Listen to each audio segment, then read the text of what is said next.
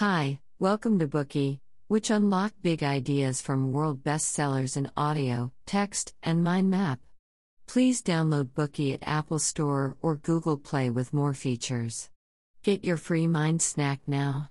Today we will unlock the book Predictably Irrational The Hidden Forces That Shape Our Decisions. Before we begin our introduction, imagine this you are in a Louis Vuitton store. You see a lovely bag, but you don't feel the impulse to buy it. A sales assistant approaches and says, We are having a promotion today, you'll get a free gift if you buy this bag. Now, you begin to desire it a bit more, but not to the extent that you decide to purchase it. Seeing your indecisiveness, the sales assistant starts to introduce the bag's history and design inspiration, and suggests that you try holding it to see how it looks.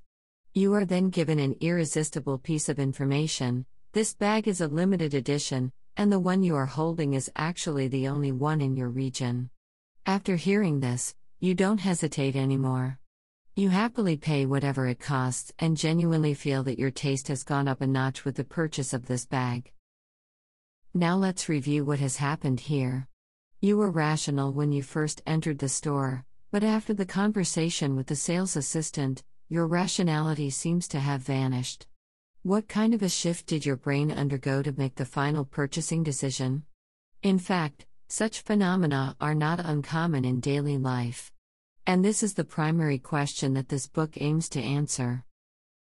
This book examines some common phenomena in daily life from the perspective of behavioral economics to reveal irrational factors in human behavior. Unlike traditional economics, Behavioral economics requires extensive experiments to test its arguments. Traditional economics assumes that people are rational, that we calculate and weigh the pros and cons each time we need to make a choice, and that we always choose the best option. However, behavioral economics points out that we are far less rational than presumed in traditional economics theories. In addition, our irrational behaviors are repetitive, systematic, and predictable. That's exactly what is stressed in the book's title Predictably Irrational. The language style of this book is in line with Ariely's personality. He is a very humorous person, as you can see from his popular TED Talk.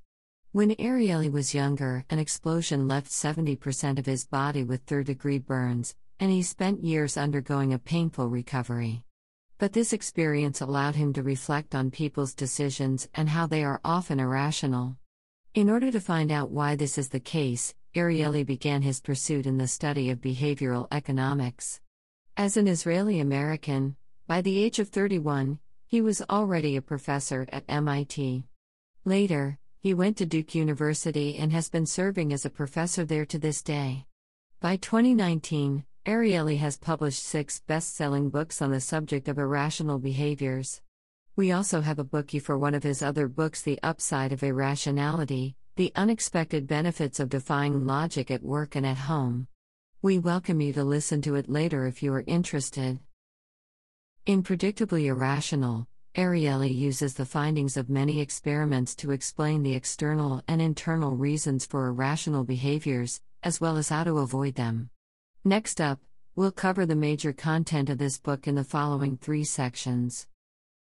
Part 1 External Causes of Irrational Behaviors. Part 2 Psychological Causes of Irrational Behaviors. Part 3 How to Avoid Irrational Behaviors. First of all, let's look at the external causes of irrational behaviors. The first common external cause is what we can call the trap of relativity. We are not talking about Albert Einstein's theory of relativity here, which is often used to explain physical phenomena in the universe. We are talking about relativity in the sense that merchants often use in their pricing strategies. As is common practice in daily life, merchants often display different models of similar products together. The prices are set in a way that one product appears to be a much better deal compared to the others, so customers are more likely to buy this product which is exactly the one the merchant wants to sell. Consumers believe that they've made the most cost effective choice after comparing the products, but they've fallen into the trap of relativity set up by the merchant. Consider this example a merchant puts three televisions of different brands and sizes together on display. From left to right, the first one is a 36 inch Panasonic for $690. The second one is a 42 inch Toshiba for $850. The third one is a 50 inch Philips for $1,480. So, which one would you choose if you needed a new television for your home? Probably the 42 inch one. And the logic is quite straightforward it's almost half the price of the 50 inch one, and it costs only a little more than the 36 inch one. So the 42 inch television appears more competitive compared with the 50 inch television, which in essence is the merchant's decoy. The author calls such a phenomenon the decoy effect. Another manifestation of the trap of relativity is that we often compare ourselves with others and see them as a benchmark for our self evaluation. Imagine this. You've worked for the same company for three years, and your monthly salary has increased from $1,000 to $5,000. This is something you feel good about. However, one day you learn that a young coworker who only recently joined your department also receives a monthly salary of $5,000. How would you feel?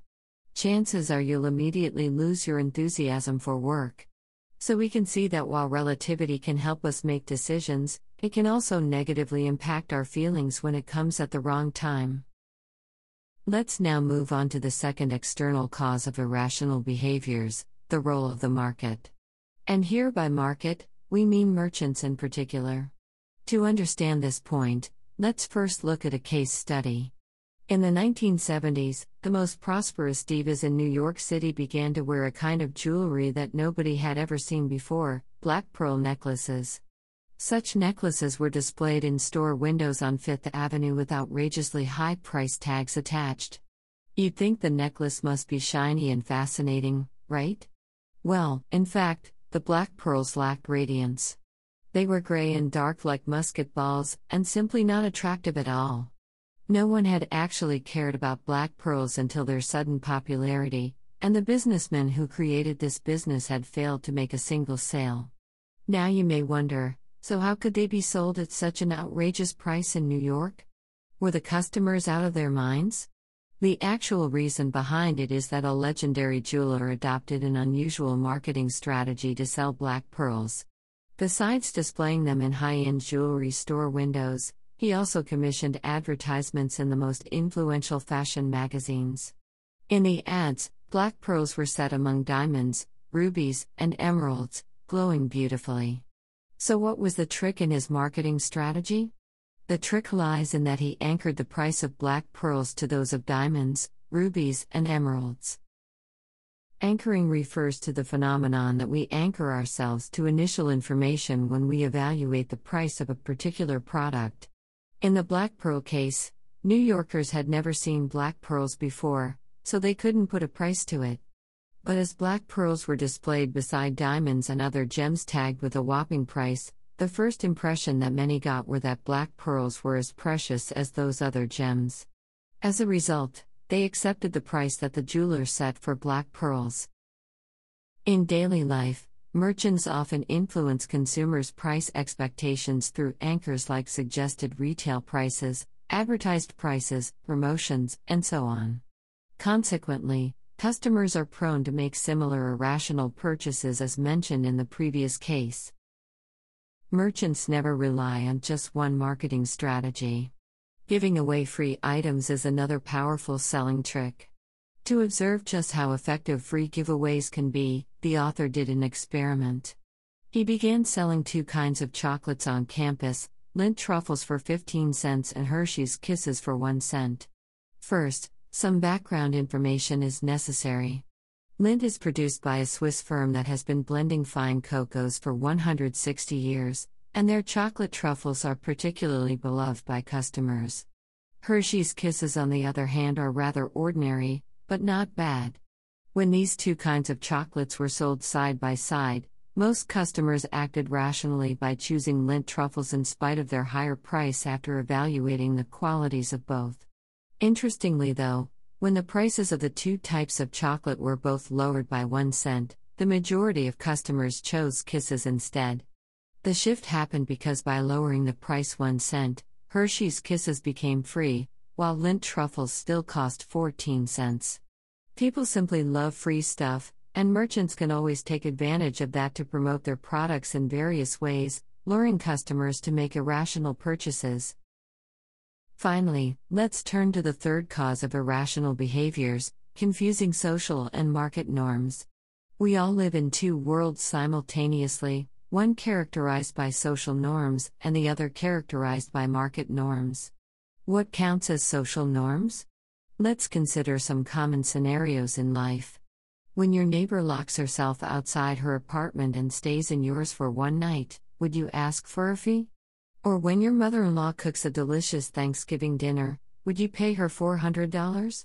We all need others' favors, big or small, and we are also ready to help others at any time. But we would never calculate the prices of such favors. Social norms are in effect when people give one another help, service, and benefits without asking for any instant reciprocal payback. Asking for a favor from your neighbor when you run into difficulties, inviting a friend for dinner, and similar things are all in the realm of social norms. On the contrary, market norms follow the law of money, each service or task requires a corresponding payment. When we mix social and market norms, we behave inappropriately. For instance, if your mother in law prepares a Thanksgiving dinner and you pay her $400 for it, your behavior would be regarded as inappropriate. This is because you are trying to adopt market norms to a situation governed by social norms. Let's take another example.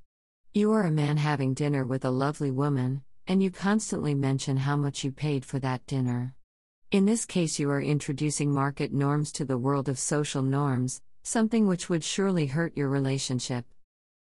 Having said that, the appropriate introduction of social norms into areas dominated by market norms can sometimes offer more incentive than money. Increasingly, more companies now realize this. They provide their employees with various benefits, and each creates a distinctive corporate culture so that their employees can have a sense of identity and belonging. Google, for example, leads the trend of such practices. Also, think about some particular professions, such as firefighters, policemen, doctors, and teachers. Many people choose these professions not out of a desire for a higher salary but their personal sense of pride and responsibility in their work. This also reflects the incentive force of social norms. That concludes the first part the three external causes of irrational behaviors. First, merchants use the relativity trap to set price decoys, luring customers to buy particular products. Similarly, we often compare ourselves with others and see them as a benchmark for our self evaluation. Second, in the commodity market, merchants use the effect of anchoring and give away free items to influence our purchase decisions. Third, if we confuse social and market norms and adopt them in wrong situations, we behave inappropriately. But when appropriately introduced into areas dominated by market norms, social norms can sometimes offer more incentive than money. Today we are just sharing limited content. To unlock more key insights of world class bestseller, please download our app. Just search for B O O K E Y at Apple Store or Google Play. Get your free mind snack now. Dir hat dieser Podcast gefallen? Dann klicke jetzt auf Abonnieren und empfehle ihn weiter. Bleib immer auf dem Laufenden und folge uns bei Twitter, Instagram und Facebook. Mehr Podcasts findest du auf meinpodcast.de.